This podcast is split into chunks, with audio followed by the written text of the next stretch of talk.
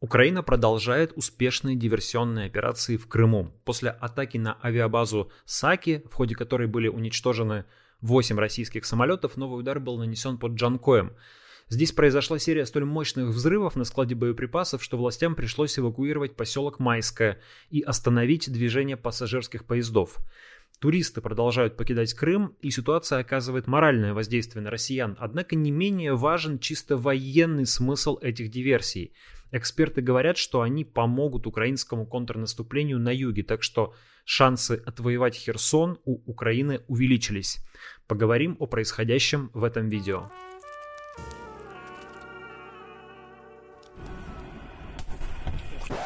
автобус шевелится. Серия взрывов началась утром 16 августа в селе Майское в 20 километрах от города Джанкоя. Столбы дыма и вспышки взрывов были видны за многие километры. Очевидцы, которые снимали инцидент с расстояния нескольких километров, говорили, что их автобус качается от взрывных волн.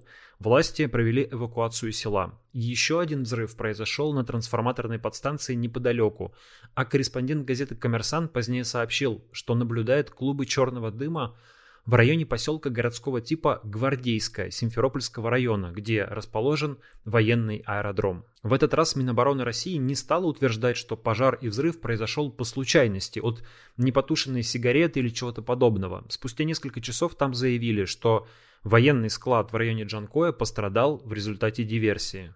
Ущерб нанесен ряду гражданских объектов, заявили в Минобороны, среди которых ЛЭП, электростанция, железнодорожное полотно, а также ряд жилых домов. При этом в ведомстве утверждают, что серьезно пострадавших нет. Из-за повреждения железной дороги следующие в Крым пассажирские поезда остановили возле Феодосии. Пассажиров пересаживали в автобусы, а между тем, еще с момента взрывов на аэродроме Саки 9 августа туристы массово покидают Крым, так что на Крымском мосту даже был установлен рекорд по автомобильному трафику, о чем сообщили российские официальные медиа, не уточнив, правда, причину такого спроса на Крымский мост. На момент записи этого ролика украинские официальные лица не взяли ответственность за атаку на себя. Однако в материале New York Times украинский официальный источник анонимно заявил, что диверсию устроило элитное украинское подразделение, которое действует глубоко в тылу врага. По оценкам Американского института изучения войны, взрывы в Крыму являются частью украинского контрнаступления на юге оккупированной территории. Эти взрывы нанесли значительный ущерб российским ресурсам и серьезно нарушили российскую логистику, считают эксперты института. Ведь Российские войска используют Джанкой в качестве железнодорожного узла для переброски войск и техники в оккупированные населенные пункты на юге Запорожской области, включая Мелитополь.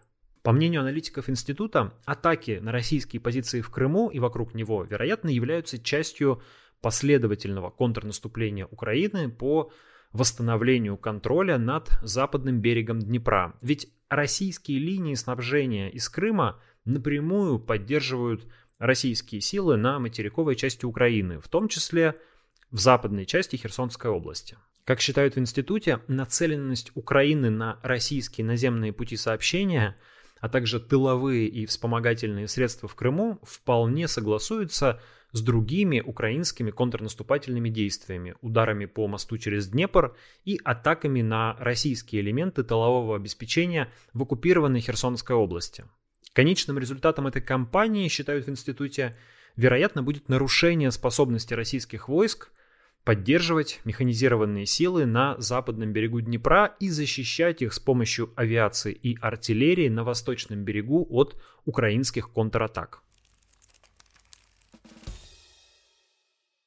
Уже сейчас оккупированный россиянами Херсон оказался частично отрезан от снабжения. Вооруженные силы Украины заявили, что по их информации российские командиры покидают находящийся на правом берегу Днепра Херсон, чтобы не оказаться отрезанными от основных российских сил на левом берегу. Конечно, возможно, это дезинформация, чтобы подорвать моральный дух российских войск в Херсоне. Но несколько недель назад, после ударов по Антоновскому мосту, также сообщалось о том, что Единая Россия свернула свою деятельность в Херсоне. Самой партии заявили, что теперь используют в этом городе новый формат работы – помощь через чат-бот. Кроме того, по сообщениям с мест, в Херсоне замедлилась или вообще остановилась подготовка к референдуму, который, по неофициальной информации, намеревались провести 11 сентября. Очевидно, что в условиях, когда город частично отрезан и в любой момент может быть атакован ВСУ, организовать там даже фиктивный референдум не представляется возможным. Пока не ясно, как будет выглядеть само контрнаступление на Херсон, но по сути оно уже идет. Россиян мягко выдавливают из города, нарушая логистику, подрывая возможность к обороне и создавая угрожающую ситуацию, когда группировка войск может быть отрезана и взята в плен. Но просто покинуть Херсон российская армия не может. Слишком большое политическое значение придавалось тому, что город занят российской армией. Еще в июне генсек Единой России Андрей Турчак приезжал в Херсон и заявлял, что Россия здесь навсегда. Скажите нам Я точно. Отвечу. Россия здесь навсегда.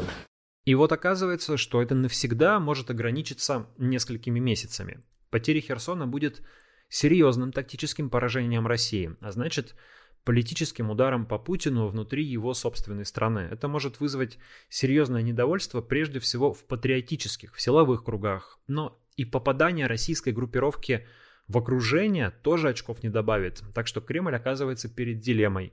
И сдать Херсон нельзя, и удерживать его все сложнее и опаснее. Неудивительно, что российская сторона все активнее намекает на готовность к переговорам.